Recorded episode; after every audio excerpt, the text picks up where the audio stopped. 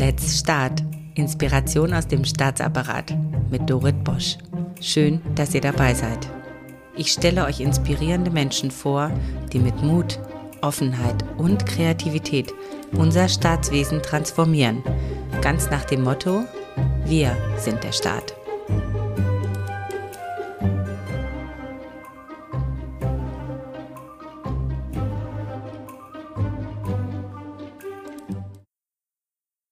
Heute begrüße ich herzlich Marie Milke aus Potsdam. Frau Milke ist Organisatorin bei der Landeshauptstadt Potsdam und berät in dieser Funktion Kolleginnen und Kollegen der Stadtverwaltung, wenn es zum Beispiel um Organisationsveränderungen, Prozessoptimierungen, neue Projekte oder überhaupt Transformationsvorhaben geht. Jeder, der schon mal eine Inhouse-Beratung in Anspruch genommen hat, weiß, dass die Beratung der eigenen Kollegen neben dem fachlichen Wissen besonders viel zwischenmenschliches Fingerspitzengefühl erfordert. Heute erfahren wir von Marie Milke, wie es ihr gelingt, zusammen mit ihren Kollegen aus der Stadtverwaltung gute Lösungen zu entwickeln. Marie Milke verantwortet zudem ein Mentoring-Programm für interne Mitarbeiterinnen. Es hat das Ziel einer nachhaltigen paritätischen Geschlechterverteilung im höheren Führungsmanagement der Stadtverwaltung zu erreichen. Sie berichtet darüber, warum Frauen mit Führungsambitionen in der Kommunalverwaltung verstärkt sichtbar gemacht werden sollten und wie bewirkt werden kann, dass die teilnehmenden Frauen nicht als Quotenfrauen angesehen werden, sondern als Aushängeschild für eine hochwertige, geschlechterausgewogene Arbeit in der Stadtverwaltung. Liebe Frau Milke, wir haben ja uns über Social Media kennengelernt und Sie waren sofort positiv, als ich Sie nach einem Interview gefragt habe. Das ist ja für jemanden aus dem öffentlichen Dienst gerade nicht so selbstverständlich, dass er so in der Öffentlichkeit ist und dass er diese Offenheit überhaupt zeigt. Wie kommt es, dass Sie diese offene Kultur mitbringen? Ist das in der Stadtverwaltung in Potsdam? Wird das sehr gepflegt? Ja, hallo erstmal und auch vielen Dank, dass Sie das so sehen oder so gesehen haben hinsichtlich Offenheit und Präsenz. Hm, tatsächlich, ähm, zum einen bin ich ja natürlich auch noch etwas jünger von der jüngeren Generation, von daher sind die sozialen Medien von mir gang und gäbe, dass ich da auch verankert mit bin. Und generell bin ich als Mensch aber auch jemand, der sehr gerne neue Herausforderungen annimmt und auch gerne neue Wege geht, genau wie jetzt heute dieser Podcast. Ich würde tatsächlich aber auch behaupten, dass es gar nicht mehr so außergewöhnlich in der öffentlichen Verwaltung ist. Jedenfalls bei uns in der LHP kenne ich ganz viele super engagierte Leute, die auch ganz tolle Ideen haben, ähm, die diese dann auch versuchen umzusetzen vielleicht das passt auch gerade ganz gut. Bei uns intern ähm, ist jetzt vor kurzem auch ein interner Podcast angelaufen. Genau, oh, wirklich? Ja, genau. Und das zeigt ja auch, wie wir uns selber weiter verändern wollen und mit der neuen Zeit gehen. Das ist toll. Erzählen Sie ein bisschen über den Podcast und vor allen Dingen, wie alt Sie sind. Ich habe Sie nie danach gefragt. Jetzt bin ich neugierig. Genau, also ich bin 24. Genau, und dieser Podcast, ich weiß gar nicht, von wem genau die Initiative ausgegangen ist. Ich glaube sogar von einem Mitarbeitenden, der ähm, das schon immer ganz toll fand und dann auch in federführender Hand äh, sozusagen mit betreut. Und ich, die erste Folge ähm, ging auch über unseren Verwaltungscampus, der jetzt in Zukunft neu gestaltet werden soll. Ganz spannendes Thema. Und äh, dann werden halt immer weitere interne Themen geplant, die eben zu aktuell sind und für die sich die Mitarbeitenden interessieren. Also ein Podcast für auch für die Mitarbeiter der Stadtverwaltung, aber auch für alle, die es interessiert, die mal wissen wollen, was in ihrer Stadt passiert. Oder ist es ein interner intern. Podcast? Genau, nur intern. Ach, nur intern. Das ist ja toll. Ja. Wow, das ist toll. Also ähm, das würde mich sehr interessieren, äh, wie das weiterläuft. Also wir, wir, wir haben da jetzt drüber gesprochen. Vielleicht inspirieren wir ja andere Kommunen oder andere Behörden, dass sie sich sowas auch mal überlegen, weil es natürlich ein schönes, schönes Kommunikationsmedium ist. Und ich finde es toll, dass äh, bei Ihnen jemand die Möglichkeit hat, seine Ideen so auszuleben, weil es ist nicht ganz trivial, so einen Podcast auf die Beine zu stellen, auch technisch nicht. Ja, das da auch ja. super Unterstützung von unserer Presse- und Kommunikationsstelle, die dann natürlich entsprechend die Interviews führen, so wie Sie das jetzt so machen. Toll. Genau. Na, wer weiß, vielleicht, vielleicht wird der Podcast doch irgendwann mal zu hören sein und man kann sich, ich bin ja auch Bürgerin der Stadt Potsdam, ja, das, das wäre dann nochmal ein Schritt Externe. weiter. Genau, ich denke, das würde auch super Ja. interessant für die Bürgerinnen und Bürger sein. Also ich drücke die Daumen und bleibe dran. Was bedeutet denn eigentlich Organisationsentwicklung in der Landeshauptstadt Potsdam? Aber im Wesentlichen ist für mich Organisationsentwicklung, so wie ich es definiere, vor allem Gestaltung und Veränderung. Und das von einer Organisation. Und hier müssen wir uns auch bewusst machen, dass die Verwaltung auch eine Organisation ist. Das ist bei vielen Köpfen auch noch nicht so ganz angekommen. Es ist nicht nur ein freies Unternehmen eine, eine Organisation, sondern eben auch die Verwaltung, die gemanagt werden muss und die auch mit der Zeit gehen muss und sich entsprechend anpassen muss. Und genau hier kommt dann die Organisationsentwicklung zum Tragen, indem sie nämlich auch immer vier Kernpunkte beleuchtet. Das sind zum einen Strategie, Prozesse, Strukturen und Ressourcen. Also darum dreht sich eigentlich alles meiner Arbeit. Also jetzt weiß ich, warum Sie mich äh, über Social Media magisch angezogen haben. Ich fand das so spannend. Ich so, was macht eine Organisatorin und wie kann man das lernen? Und jetzt sagen Sie, das hat was mit Entwicklung und Gestaltung zu tun, mit Veränderung. Das finde ich, ähm, finde ich total interessant, dass Sie das auch in-house abbilden. Können Sie ein bisschen was zu Ihrem Auftrag als Organisatorin sagen und wie kann man das lernen? Wie wird man sowas? Also es gibt noch keine ähm, entsprechende Berufsausbildung dafür. Aber vielleicht erstmal zu den Leistungen. Also was, was heißt es denn jetzt im Detail? Sie haben schon richtig gesagt, dass wir sozusagen eine interne Beratung sind und ähm, das für unsere Führungskräfte. Um, und entsprechend werden bei uns dann Leistungen angeboten, die wir durchführen, wie beispielsweise Prozessanalysen, Prozessoptimierungen, Schnittstellenanalysen, Aufgabenkritiken, Benchmarkings, also Vergleiche mit anderen Kommunen, wie lösen die bestimmte Aufgaben und Prozesse. Wir nehmen auch ähm, Stellenbeschreibungen vor, beziehungsweise unterstützen hier und dann in einem gesonderten Prozess bewerten wir auch entsprechend Stellen, was später dann auch auf die Eingruppierung ähm, Auswirkungen hat, beziehungsweise die Eingruppierung von den Mitarbeitenden bedingt. Das ist sozusagen diese Service-Rolle, die wir einnehmen, also Leistungen erbringen, bestimmte ähm, Prozesse aufdecken, neu strukturieren, optimieren und auf der anderen Seite nehmen wir auch eine Gestaltungsrolle ein. Das heißt, dass wir versuchen, ähm, die Führungskräfte auch aktiv zu bestimmten Veränderungen hinzubewegen, die wir ähm, als sinnvoll ansehen bzw. als notwendig. Und entsprechend müssen wir dann natürlich auch organisatorische Standards setzen, wie jetzt beispielsweise unser Hierarchieaufbau gestaltet werden soll. Also wie viele Hierarchiestufen darf es geben? welche Führungsspanne sollte es bestmöglich geben und ähm, gerade auch, welche Aufgabenzuschnitte können standardisiert werden für bestimmte Funktionen, wie beispielsweise für einen Controller oder einer Controllerin, um hier auch ein Stück weit Vergleichbarkeit zu schaffen. Ich merke gerade, wenn Sie das so sagen und ähm, ich kenne ja einige Behörden, wie wichtig das ist, dass es sowas gibt weil sonst muss man ja immer fremde Dienstleistungen in Anspruch nehmen. Da kommen wir auch gleich nochmal drauf. Es ist ja nicht so leicht, der Prophet im eigenen Lande zu sein. Sie sagen, Sie stoßen ja auch aktiv Veränderungen an. Wie gut wird das denn angenommen von den Kollegen und Kolleginnen? Mhm. Weil nicht jeder will unbedingt Veränderung. Oder machen Sie es ihnen so leicht? Ja, natürlich. Niemand schaut sich, niemand schaut sich gern auf die Finger und lässt sich am besten dann noch sagen, wie es vielleicht besser laufen könnte man muss das Gleichgewicht irgendwie halten können zwischen den verschiedenen Aspekten, die es dabei zu beachten gibt. Hm, ich finde es immer hierbei ganz wichtig zu schauen, ähm, dass man dem Gegenüber vor allem Wertschätzung gegenüberbringt, ne? dass man auch schaut, was haben die sich bereits überlegt für ihre Prozessoptimierung, wo sie hin sollen, also vom Ist zum Soll sozusagen und hier auch nicht sagt, ähm, ach, das ist doch alles Quatsch, was ihr euch hier aus äh, überlegt habt, jetzt komme ich, jetzt mache ich hier mein Ding und so soll es doch bitte laufen.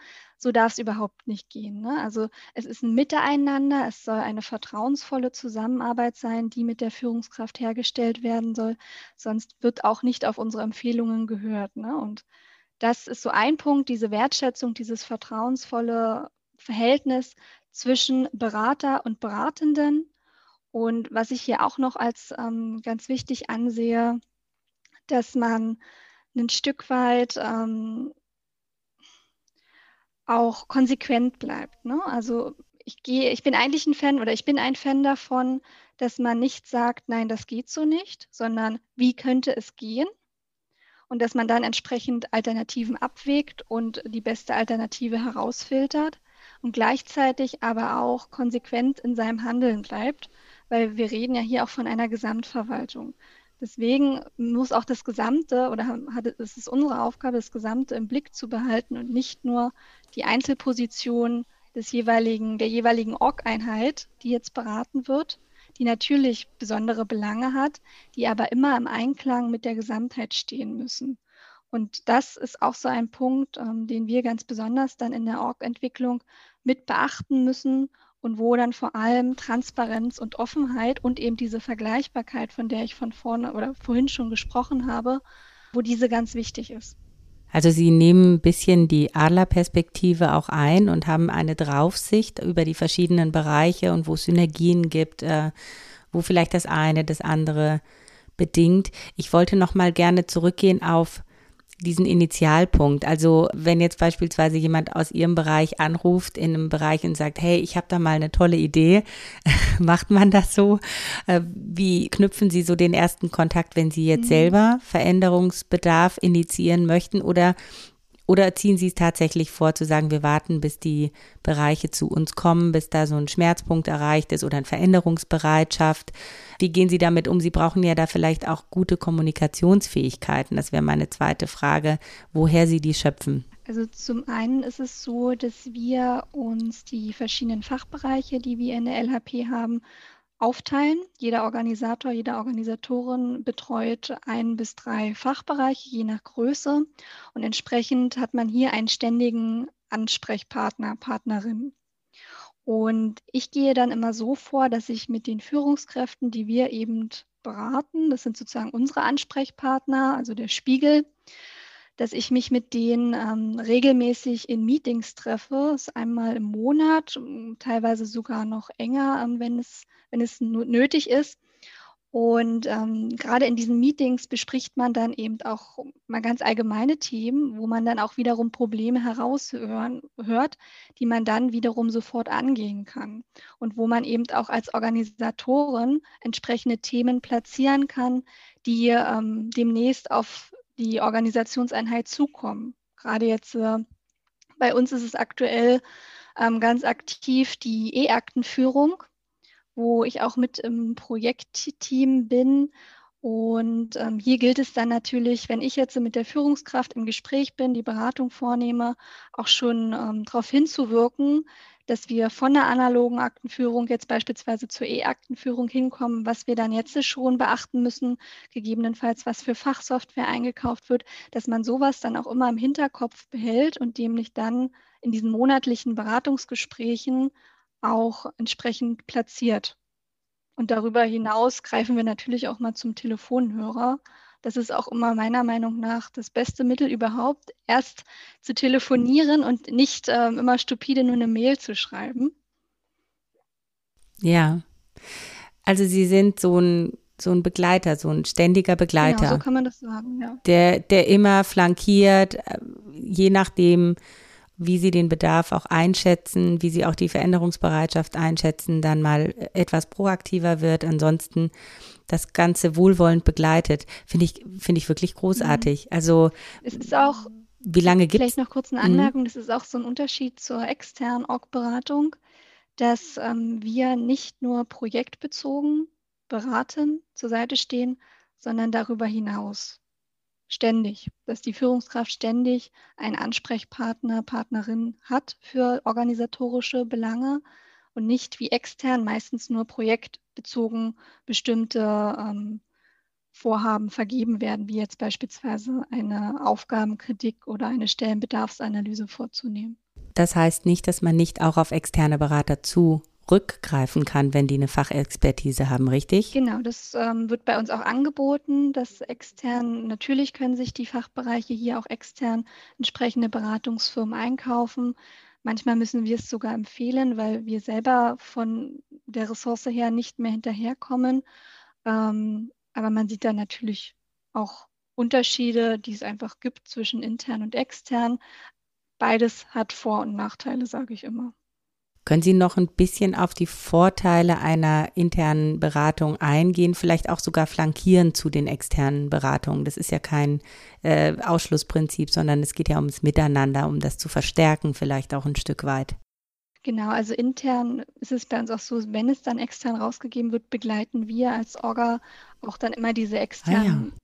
Beratungen, um eben auch zu schauen, das ist nämlich unser größter Vorteil.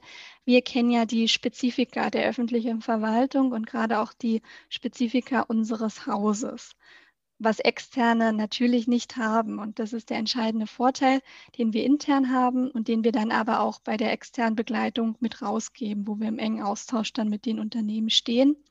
Weil gerade beim Akzeptanzmanagement sind es ja dann manchmal genau diese Kleinigkeiten, diese Sachen, die ich mal auf dem Flur gehört habe oder irgendwelche Befindlichkeiten, die aus der Vergangenheit entstanden sind, die dann genau für das Projekt, für die Akzeptanz des Projektes relevant sind. Also Sie sprechen mir absolut aus der Seele. Das ist auch die Erfahrung, die ich gemacht habe und es spart unheimlich viel Geld und Zeit und auch Irrwege, wenn man ähm, externe gut begleitet wenn der Fachbereich das auch machen muss, dann ist es eine zusätzliche Belastung und es geht einfach von der Arbeit im Projekt ab. Zumal ähm, wir sind ja auch zentral organisiert als Org-Entwicklung, also wir sind in der zentralen Verwaltung angesiedelt und ähm, was, was aber auch gewollt ist, ist, ist gewollt, dass dieser neutrale Blick entsteht, ne?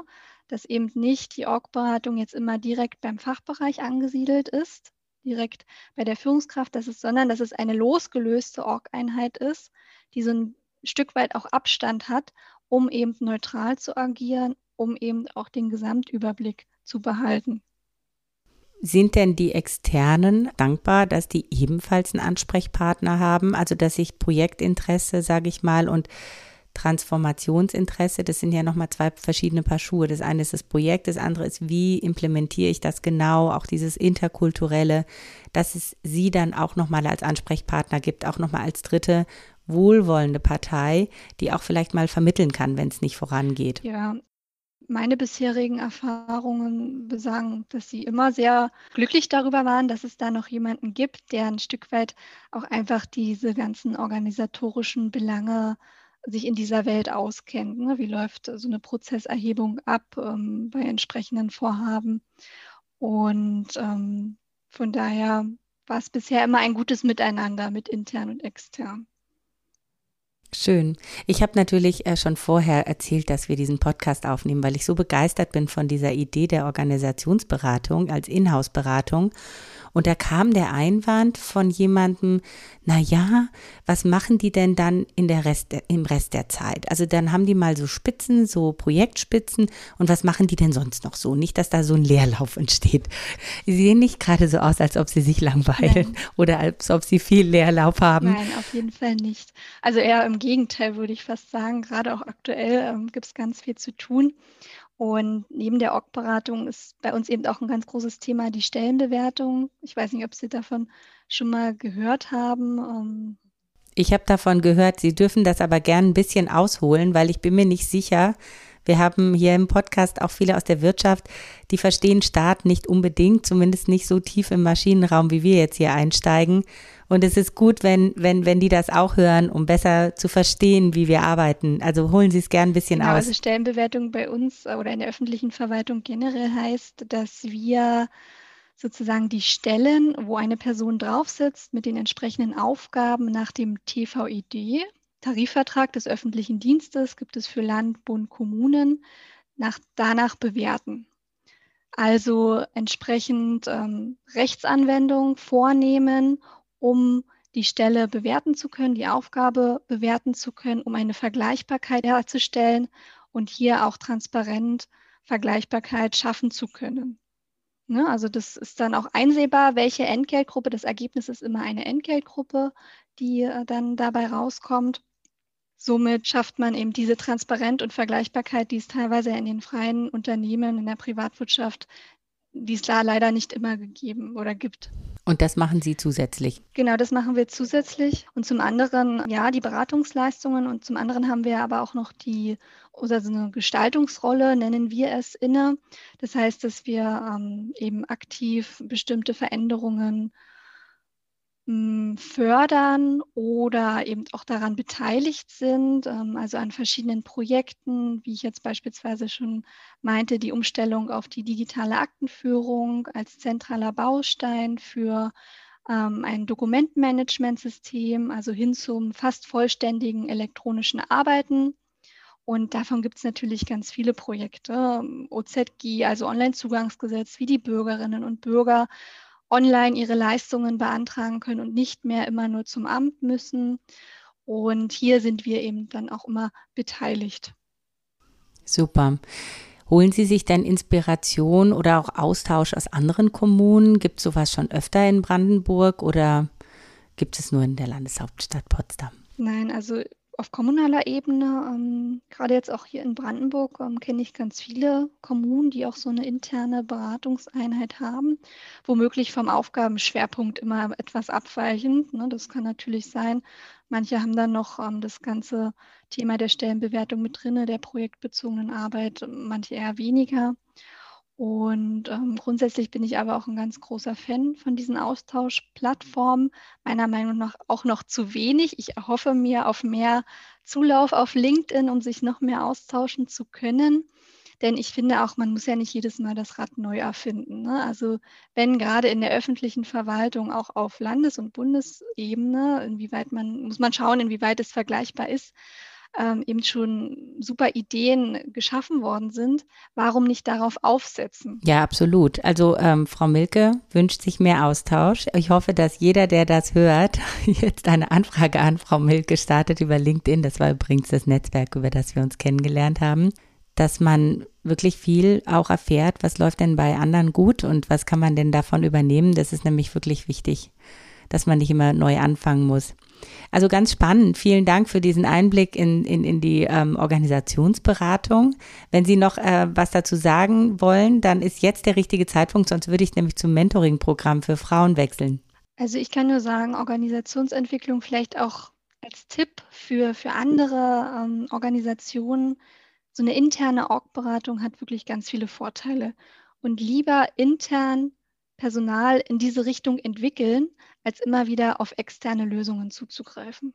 Sie sagten noch, da wollte ich nochmal einhaken, dass es da kein Berufsbild gibt. Also angenommen, ich bin jetzt ein Behördenleiter und ich möchte jetzt auch so eine Organisationsentwicklung äh, bei mir etablieren. Wen stelle ich denn da ein? Also was haben Sie zum Beispiel vorher gemacht, dass es Sie qualifiziert, Organisatorin zu werden? Mhm.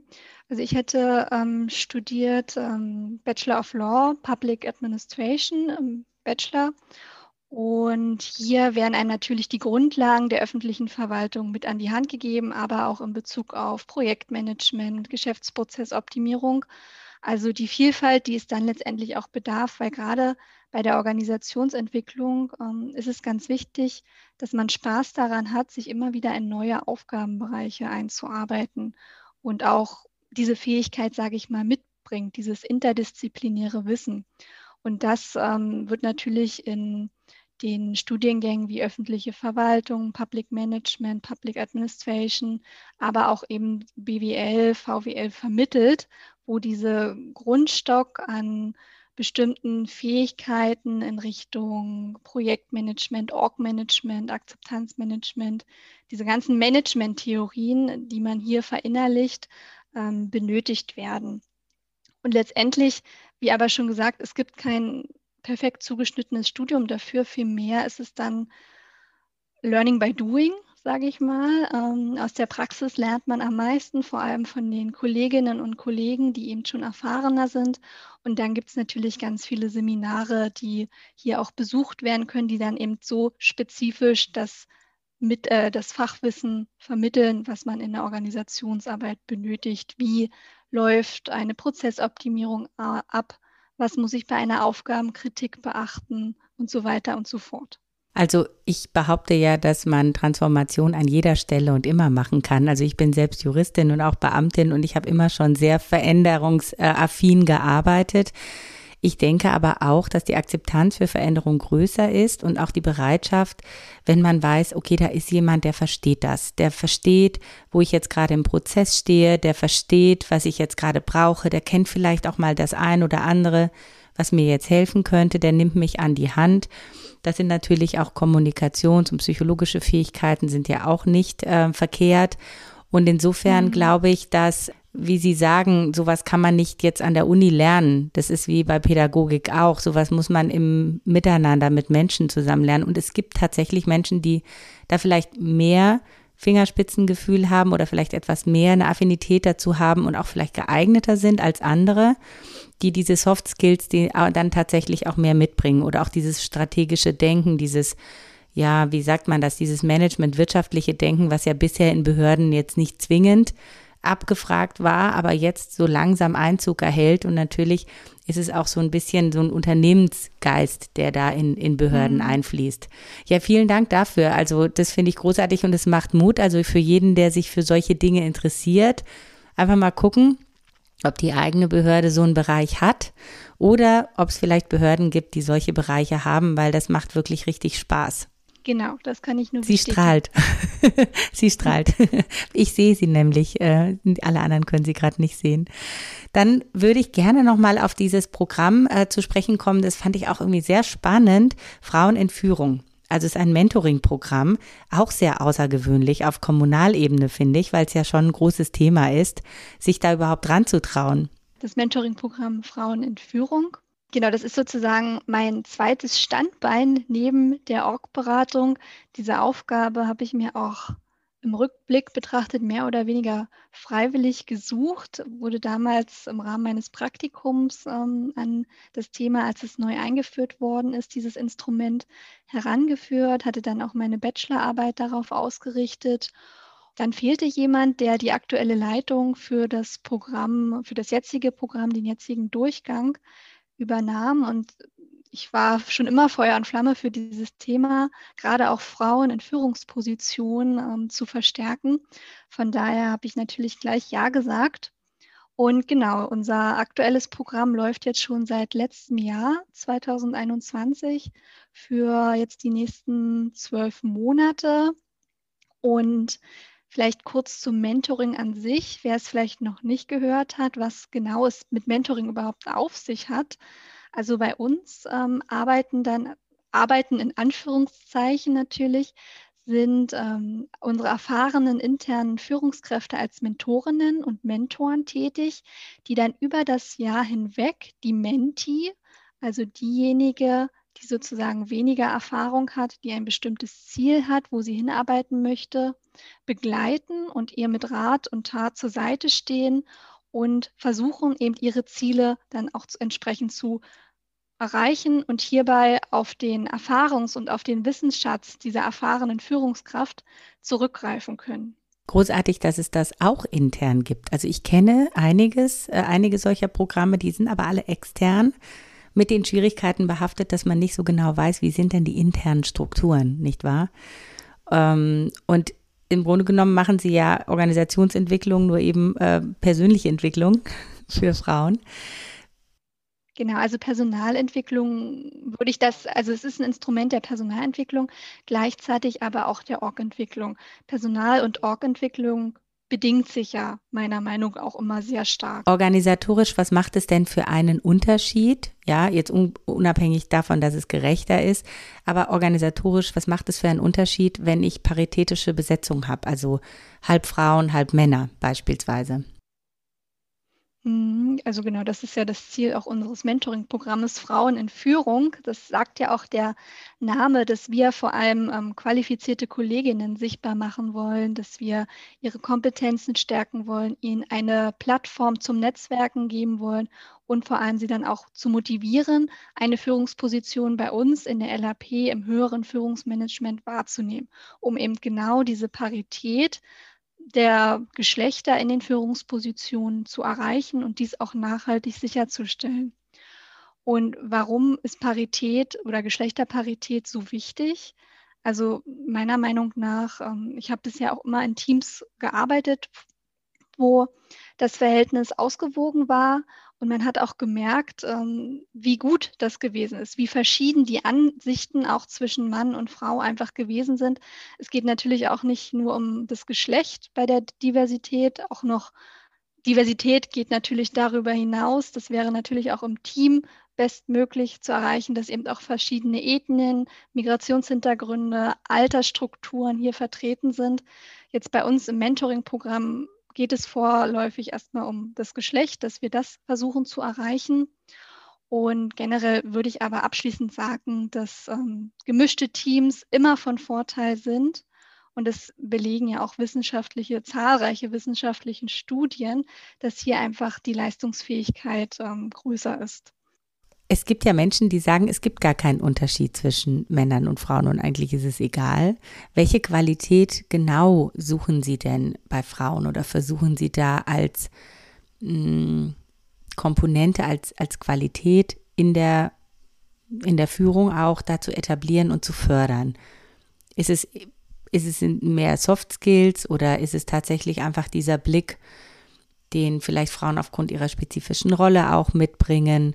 Ist es auch so, dass nicht alle Frauen das mitbringen, dass es eigentlich auch egal ist, dass es wie bei Männern auch ganz große Unterschiede gibt. Können Sie was dazu sagen? Ich weiß, es ist ein immer sehr, sehr heikles Thema. Hm.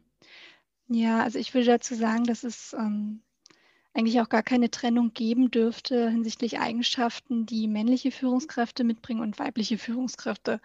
Weil genau diese Unterscheidungen, die wir auch einfach immer noch in unseren Köpfen haben aufgrund der Gesellschaft, führen eben zu bestimmten Geschlechterstereotypen. Wir packen Frauen in Führungspositionen in Schubladen, die würden vielleicht weicher führen, würden freundlicher führen als Männer. Aber genau das, das wollen wir ja vermeiden. Wir wollen diese Geschlechterstereotypen und Gender Bias abbauen. Und von daher würde ich auch gar nicht sagen, dass es bestimmte Eigenschaften männliche Führung oder weibliche Führung gibt.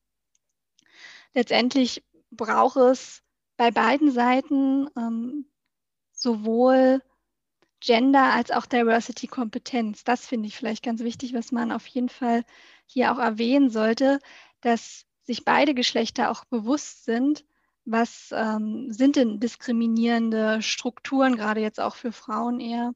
Beziehungsweise wann handle ich oder äußere ich mich sexistisch?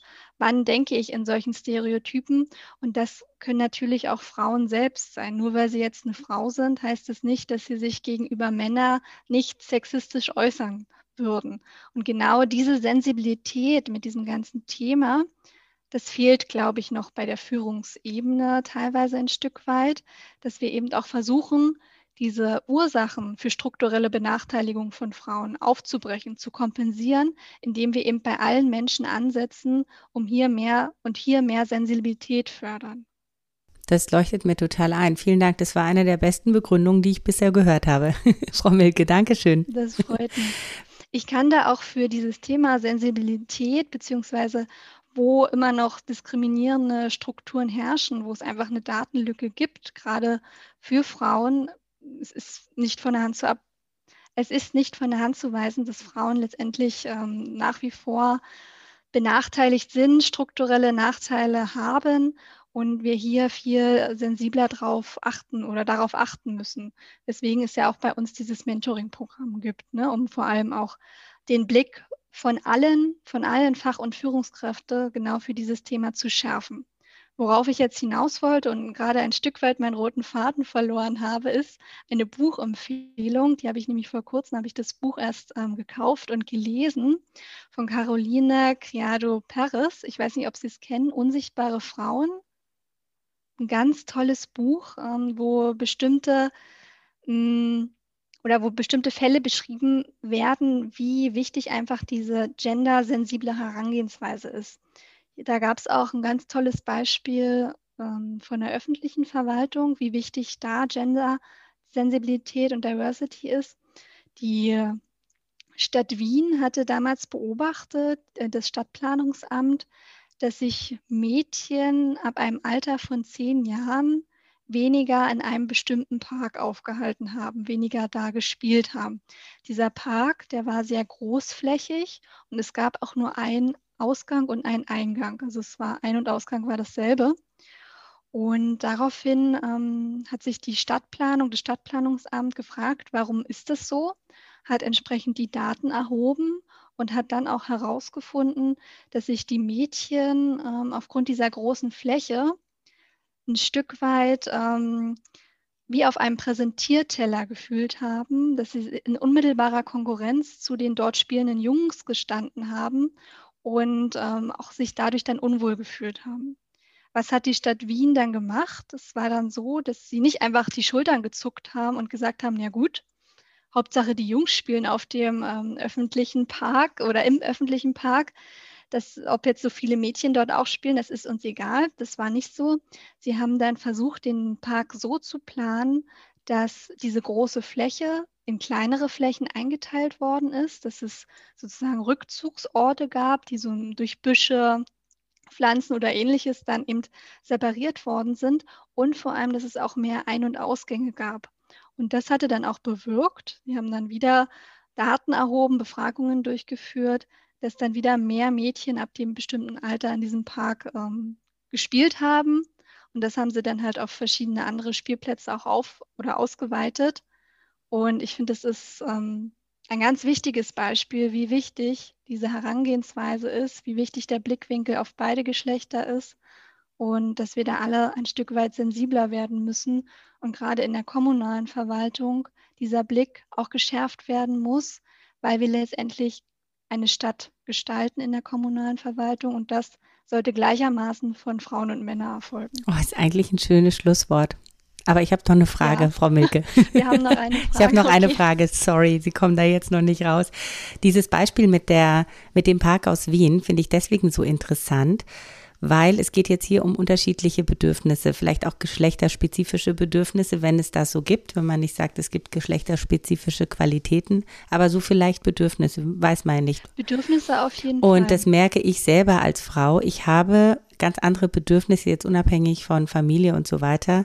Ich habe ganz andere Bedürfnisse an die Art und Weise, wie ich arbeite und welche Rahmenbedingungen ich brauche, um mich zu entfalten, als vielleicht jemand anders. Vielleicht ist es geschlechterspezifisch, vielleicht ist es personenspezifisch. Und das finde ich so schön, dass man dann hinschaut und sagt, okay, wie kann ich denn diese Menschen äh, so abholend, dass sie auch wirklich ihr Potenzial entfalten können. Und das gefällt mir so gut an diesem Ansatz.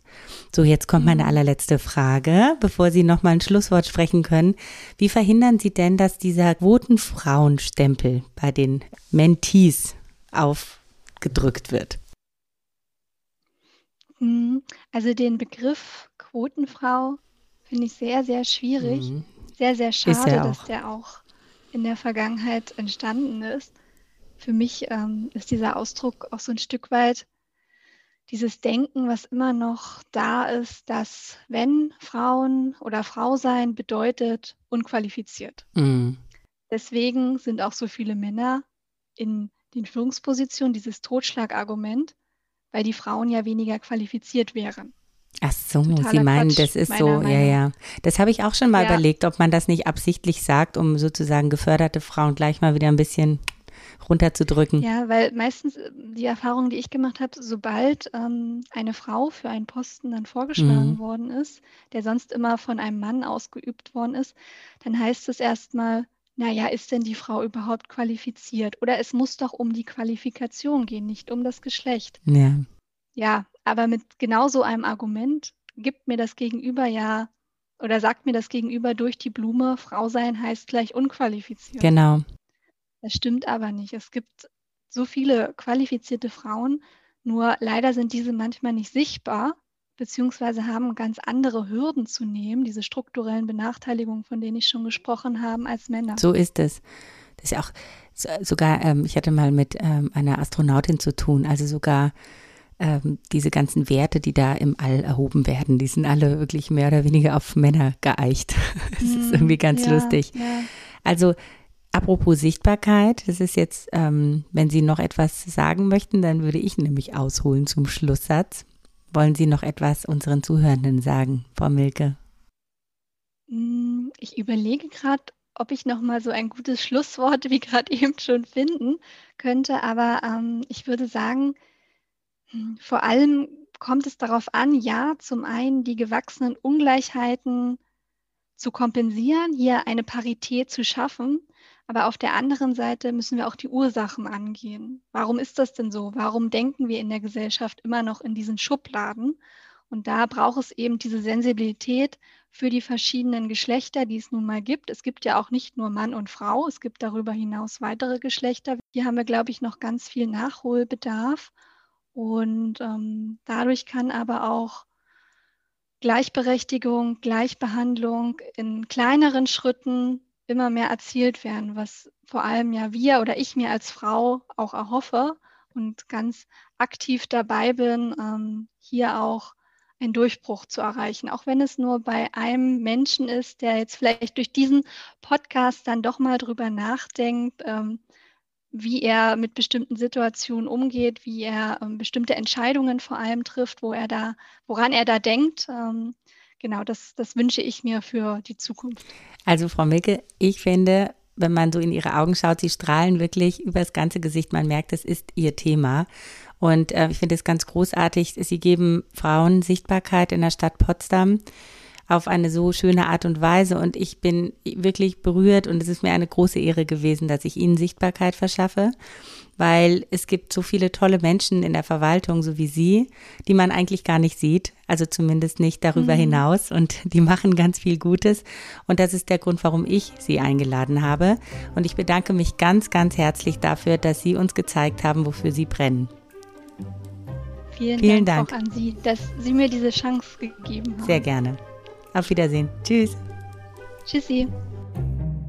Und das war es bei Let's Start, Inspiration aus dem Staatsapparat mit Dorit Bosch. Schreibt mir gerne und abonniert diesen Kanal, damit ihr keine Folge verpasst. Let's Start. Viel Spaß bei der Umsetzung.